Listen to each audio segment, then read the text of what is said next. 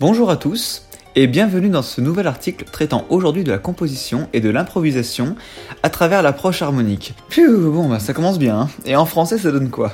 Eh bien, tout comme vous l'indique le titre, nous allons nous pencher aujourd'hui sur la construction des lignes d'accompagnement afin de comprendre comment former des accords en fonction d'une mélodie, de les développer et de les arranger pour tout type de formation, que ce soit pour composer ou pour improviser avec d'autres musiciens.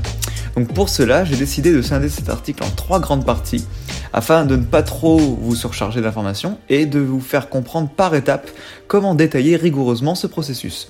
Ainsi, pour la première partie de ce sujet, nous allons d'abord nous consacrer à savoir comment trouver des accords qui s'adaptent agréablement à une mélodie. Alors notez bien que les différents artistes connus aujourd'hui ont presque toujours utilisé des accords qui collaient parfaitement avec leur partie vocale ou instrumentale aiguë, hein.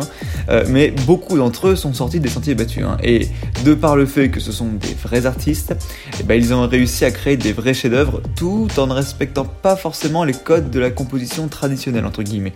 Donc sachez que suivant les instruments que vous utilisez, le rythme que vous composez, le contexte du style et tout un tas d'autres paramètres, vos combinaisons d'accords ne sonneront pas de la même façon. C'est l'assemblage réfléchi et novateur de ces associations qui feront de vous un véritable artiste. Pour notre part, nous allons nous pencher sur les techniques classiques de la composition, afin de mieux disséquer l'harmonie. Allez, c'est parti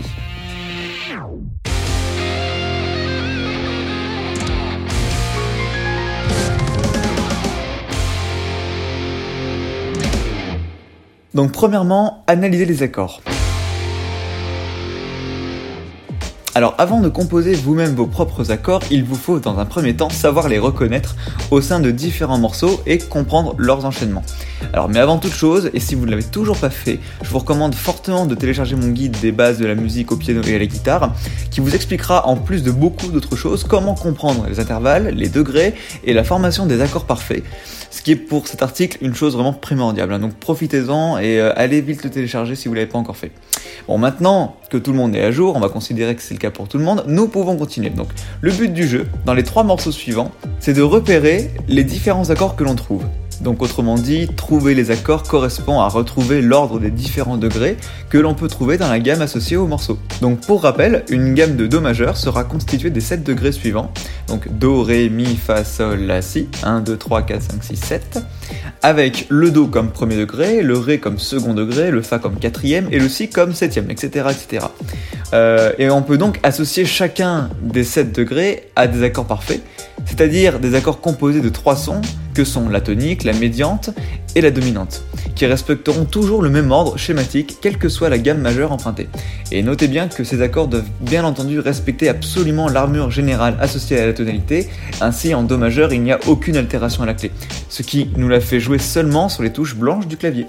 Donc l'ordre de ces accords est le suivant, hein, toujours pour rappel, donc Do mi sol, Ré fa la, euh, mi sol si, fa la do, sol si ré, la do mi, si ré fa ce qui nous donne en résumé le premier degré majeur, le second mineur, le troisième mineur, le quatrième et le cinquième majeur, le sixième mineur, et le septième diminué. Donc si ça paraît un petit peu compliqué comme ça euh, de façon audio, je vous recommande d'aller lire l'article euh, pour mieux visualiser les schémas que j'ai réalisés, euh, on comprend beaucoup mieux. Voilà, alors maintenant que vous êtes fin prêt avec toutes ces notions, vous êtes prêt pour l'exercice. Donc on commence avec Let It Be des Beatles.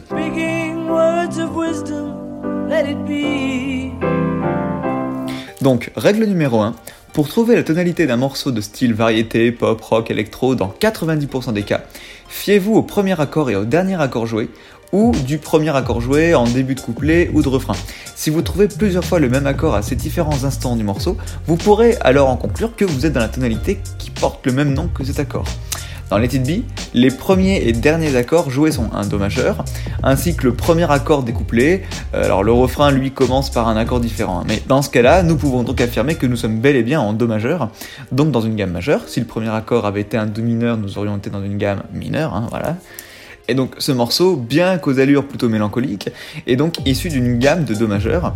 Et en, en, gros, les gammes majeures reflètent des sentiments plutôt joyeux et les gammes mineures des ressentis plutôt tristes.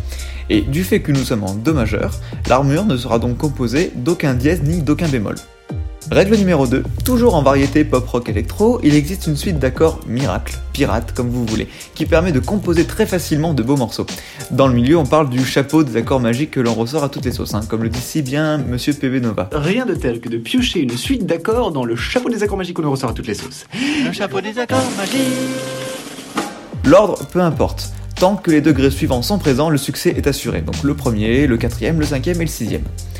Dans notre gamme de Do majeur, les accords correspondants sont donc Do majeur pour le premier, Fa majeur pour le quatrième, Sol majeur pour le cinquième et La mineur pour le sixième. Pour rappel, un accord est majeur ou mineur en fonction de l'ordre d'apparition de ces deux tierces. Si la première tierce est majeure, alors l'accord sera majeur. A contrario, si la première tierce est mineure, alors l'accord sera mineur. Pareil, je vous recommande d'aller voir les schémas, vous comprendrez plus facilement. Mais l'ordre de ce degré peut également être comme 6, 4, 5, 1 ou 6, 1, 4, 5 par exemple. Voilà, du moment que vous utilisez ces accords, ça marchera à tous les coups.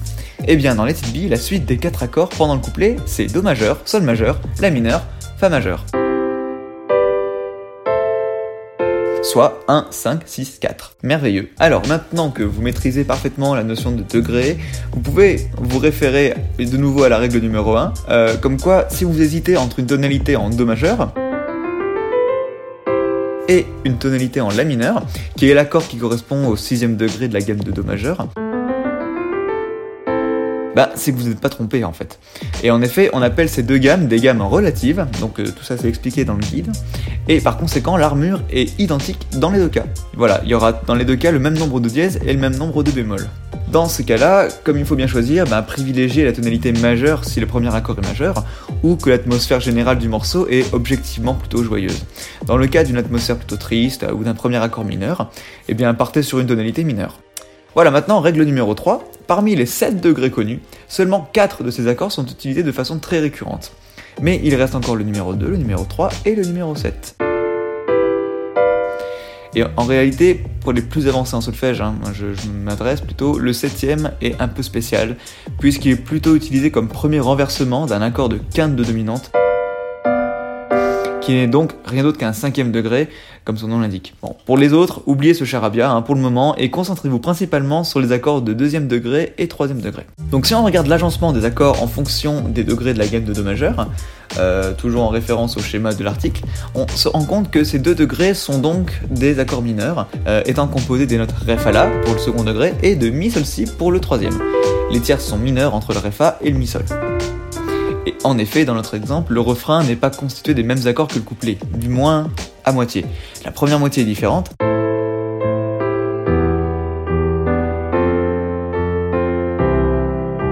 Tandis que la seconde moitié est identique à la seconde moitié du couplet. Alors notez bien que la seconde moitié du couplet intègre un second Fa majeur à la place du La mineur, tandis que la main gauche du piano, exécutant la basse, elle descend en jouant Fa, Mi, Ré, Do.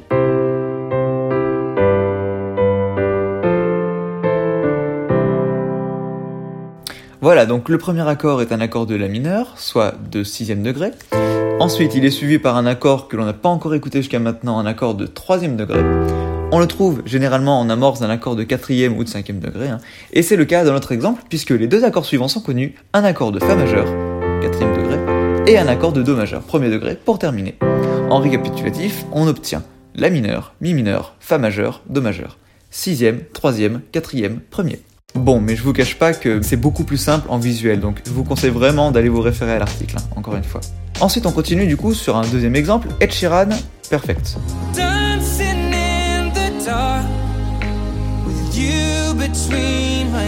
Donc pour ce second exemple, on peut distinguer trois parties différentes d'enchaînement d'accords, les couplets, les refrains et les petits interludes après les refrains. Alors pour les couplets, tout comme pour les billes, le premier accord est un accord majeur, et bien que ce morceau euh, puisse nous mettre un peu la larme à l'œil, hein, il a un caractère plutôt joyeux, donc majeur. Cependant, notre premier accord majeur n'est plus un Do mais un La bémol. Nous serons donc en tonalité de La bémol majeur, et puis en Do majeur. Et les différents accords que l'on peut avoir en fonction des degrés sont donc La bémol majeur, Si bémol mineur, Do mineur, Ré bémol majeur, Mi bémol majeur, Fa mineur et Sol diminué. Et alors comme il s'agit d'accords un peu plus complexes, hein, faites bien attention quand vous construisez vos accords parfaits. Si dans cet accord-là, la première tierce est mineure, alors la seconde, elle, elle sera majeure. Hein. Voilà, et inversement. Donc, Dans les couplets de Perfect, les quatre accords sont La bémol majeur pour le premier degré, Fa mineur pour le sixième degré, donc la relative, Ré bémol majeur pour le quatrième degré, et Mi bémol majeur pour le cinquième. Pour les refrains, on part a priori sur le même schéma d'accords, mais pas dans le même ordre. En effet, on commence par un accord mineur, donc on a le choix entre le deuxième, troisième ou sixième degré. hein. On va donc privilégier le choix du sixième degré, hein, voilà, c'est c'est le plus courant. Et on tombe dans le mille, hein, c'est un accord de Fa mineur. Les accords, du coup, sont euh, les mêmes, mais dans un ordre différent. Fa mineur, Ré bémol majeur, La bémol majeur et Mi bémol majeur. Et enfin, pour les interludes, les accords sont encore identiques, mais joués deux fois plus rapidement et dans un ordre encore différent. Ainsi, pour un interlude composé sur 8 accords, on aura La bémol majeur, Mi bémol majeur, Fa mineur, Mi bémol majeur, et enfin deux fois Ré bémol majeur et deux fois Mi bémol majeur. Alors, le second accord pourra peut-être vous paraître un peu différent. Et c'est dû au fait que c'est un accord renversé.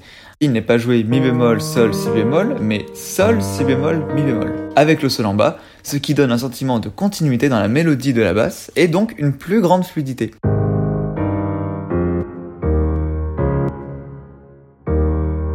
Mais c'est pas le sujet de cet article, on y viendra plus tard. Vous voyez quand je vous dis que ce sont des accords magiques Bon et enfin, dernier exemple, hein, euh, Green Day, Boulevard of Broken Dreams.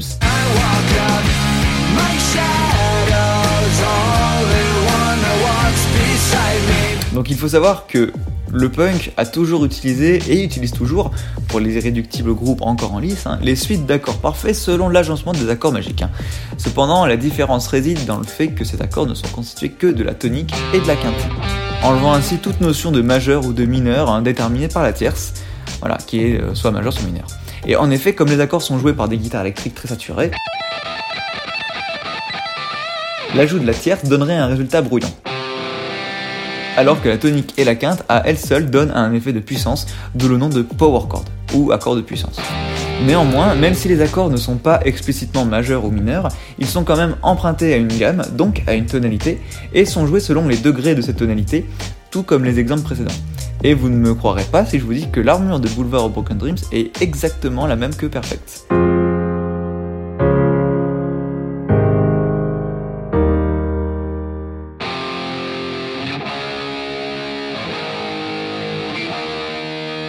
Quatre bémols à la clé.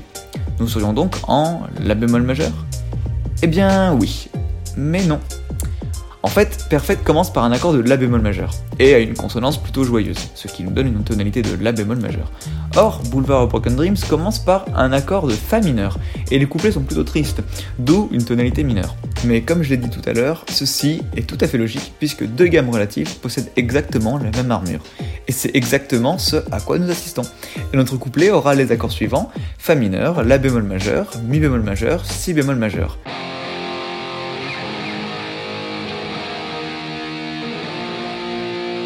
Donc, sixième degré, premier degré, cinquième degré et second degré.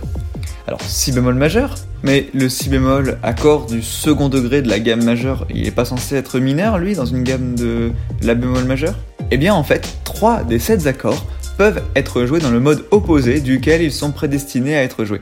Il s'agit des second, troisième et quatrième degrés. En effet, les secondes et troisième degrés peuvent devenir majeurs et le quatrième degré peut devenir mineur lorsqu'ils sont associés à certains accords. La raison se situe au niveau des différentes gammes mineures qui existent, mais encore une fois, ce n'est pas le sujet de cet article et nous y reviendrons plus tard. Pour le refrain, les accords sont presque les mêmes et dans un ordre différent. Ré bémol majeur, La bémol majeur, Mi bémol majeur et Fa mineur.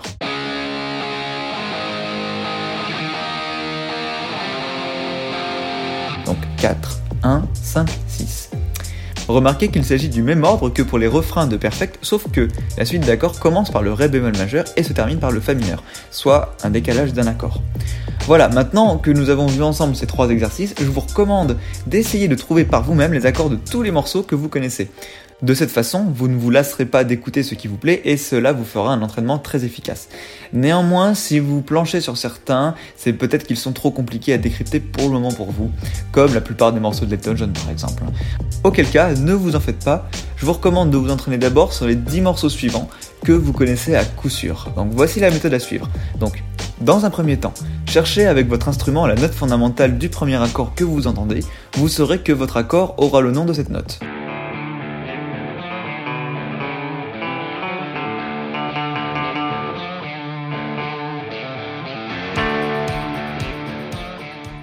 Ensuite, essayez donc cet accord sur votre instrument dans son mode majeur puis dans son mode mineur pour voir lequel correspond le mieux.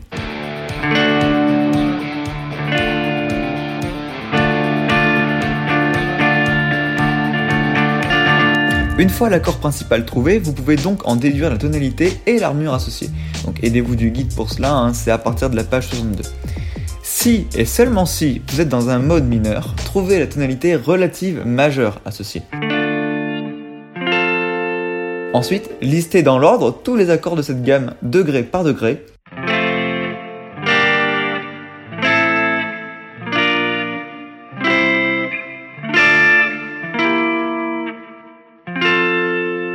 Et marquez les 4 degrés les plus utilisés. Le premier, le quatrième, le cinquième et le sixième. Et enfin, à l'aide de votre instrument, essayez de trouver les différents accords du morceau à l'oreille et notez-les une fois trouvés.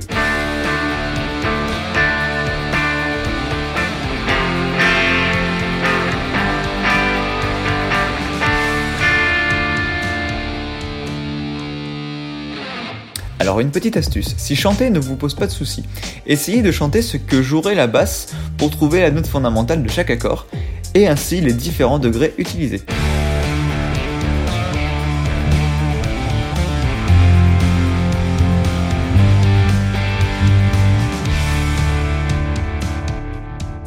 Donc le premier morceau c'est Zombie des Cranberries.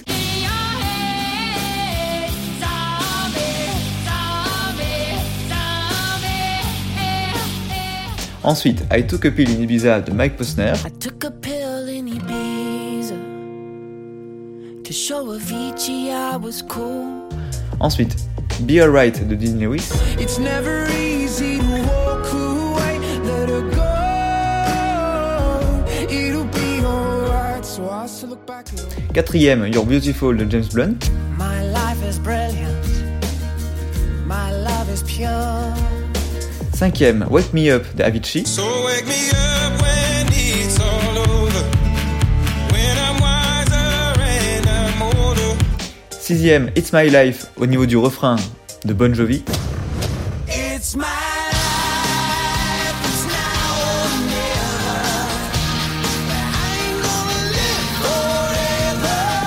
Septième, Numb de Linkin Park.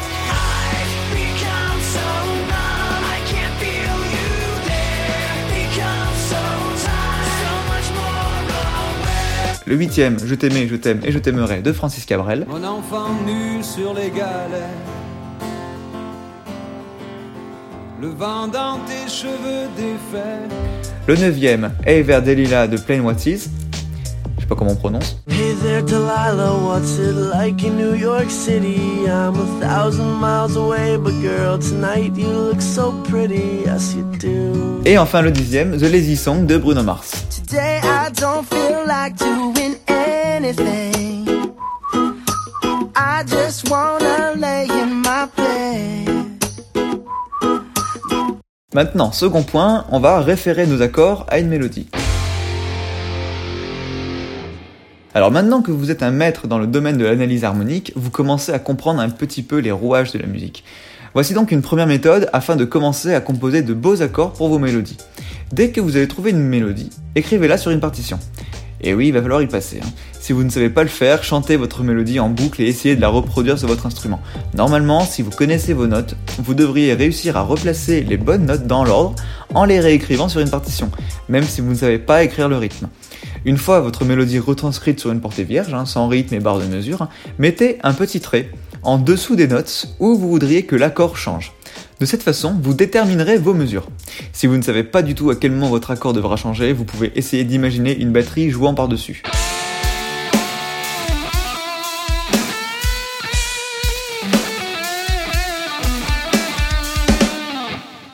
Une fois ceci fait, dressez la liste de toutes les notes qui tombent au début de chaque nouvelle case où un changement d'accord est observé. Alors bien sûr, tout ceci est un petit peu euh, visuel et je vous recommande encore une fois d'aller voir l'article. Bon, et bien à partir de toutes ces notes, vous allez pouvoir réussir à trouver de beaux accords les accompagnant. Le but est de faire un tableau en indiquant pour chaque note les trois accords qui possèdent cette note.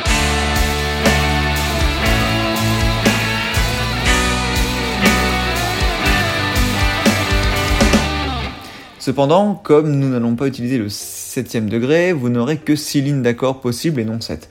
Alors euh, voilà, il y a un exemple du coup sur le sur l'article hein, euh, réalisé pour une tonalité de fa dièse mineur. Donc je peux au moins vous expliquer le contexte. D'après ce que j'en sais, fa dièse mineur est la tonalité mineure relative de la majeure et donc possède 3 dièses à la clé. Donc les 6 accords possibles, si on retire le septième, sont les suivants la majeure, si mineur, do dièse mineur, ré majeur, mi majeur et fa dièse mineur, en enlevant le sol dièse diminué. Voilà, donc le tableau est dans le lien de l'article. Voilà, maintenant il ne vous reste plus qu'à essayer différents accords pour une même note et de juger par vous-même lesquels vont les mieux ensemble. Enfin, dernier point, on va tester les combinaisons d'accords. Alors maintenant que vous commencez à associer différentes combinaisons d'accords en fonction des notes de la mélodie, continuez dans cette lancée, mais n'hésitez également pas à essayer des accords par vous-même, même s'ils n'ont pas forcément de lien avec chacune des notes. En effet, certaines notes de la mélodie sont dites de passage et ne servent qu'à faire la transition entre deux notes réelles, ce qui peut grandement limiter votre créativité hein, si vous n'allez pas explorer plus loin. Et pour cela, voici deux petites méthodes que je vous propose. Donc d'abord, testez à partir de références. Donc dans un premier temps, écoutez énormément de morceaux de musique pour vous donner un maximum d'idées qui pourraient rappeler ce que vous essayez de composer. Écoutez d'abord des musiques dans le style que vous voulez composer, puis allez écouter des musiques issues des styles voisins avant de terminer par vous aventurer dans des styles de musique éloignés du vôtre. Vous serez toujours étonné de ce que vous pourrez découvrir de toute façon. De plus, que vous écoutiez du reggae, du rock, de la variété, du rap, de la funk, du métal, de l'orchestration cinématographique, je ne sais pas, du punk, du blues, de l'accordéon musette, vous retrouverez les accords magiques partout sur votre chemin. C'est merveilleux, n'est-ce pas hein? Et enfin, la méthode la plus générale, cherchez par vous-même.